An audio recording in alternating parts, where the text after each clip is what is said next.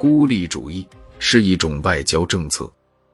它通常由防务和经济上的两方面政策组成。在防务上，孤立主义采取不干涉原则，即除自卫战争外，不主动卷入任何外部军事冲突；在经济文化上，通过立法最大程度限制与国外的贸易和文化交流。美国孤立主义政策是乔治·华盛顿。在其总统任期满后发表的告别词里面提出来的，要将美国建成自由进步的伟大国家。最为重要的是，应该排除对某些个别国家抱永久且根深蒂固的反感，而对另一些国家则又有感情上的依附。不要与任何外国建立永久的联盟。美国独处一方，远离他国。这种地理位置允许并促使美国能推行一条独特的外交路线，使好战国家不能从美国获得好处，也不敢轻易冒险向美国挑衅。华盛顿所提出的是坚持不与任何国家结盟，不卷入任何州的列强纷争，完全独立的处理国际事务的孤立主义外交原则。其精髓为：我们是为我们自己行动。不是为别人而行动的。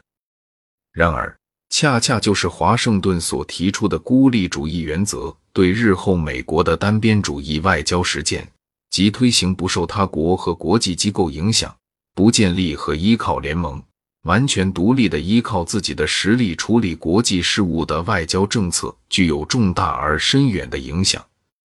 第一次世界大战爆发后。美国民主党总统伍德罗·威尔逊试图努力改变美国的孤立主义外交原则，而以多边主义的外交政策替代单边主义的外交政策。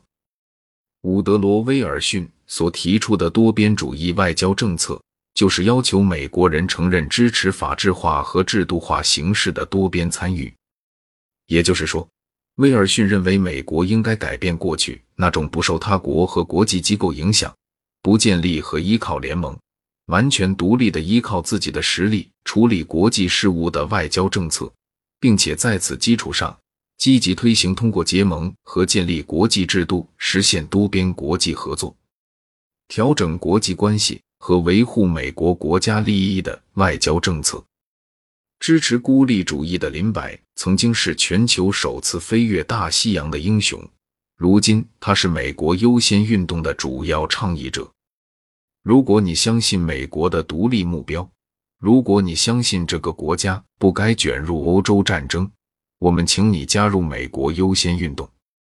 这是美国孤立主义者的声音，也是反犹主义汽车制造者福特等名人的想法。当时驻伦敦的美国大使约瑟夫·肯尼迪主张反战，而他的儿子。也就是未来的肯尼迪总统则支持欧洲民主国家，美国的纳粹支持者也促成了1940年初充斥整个社会的狂热氛围。在欧洲，英国法西斯联盟也很活跃，但后来被禁止活动。被称为英国希特勒的奥斯瓦尔德·莫斯利就在伦敦市中心公开挑衅政府。接下来的几年，他将在牢里度过。穆斯利鼓励人们到街上阻止战争，但丘吉尔已经接掌了英国政府。在他旁边的是法国的甘莫林将军和达尔朗海军上将，他俩来到伦敦正式访问。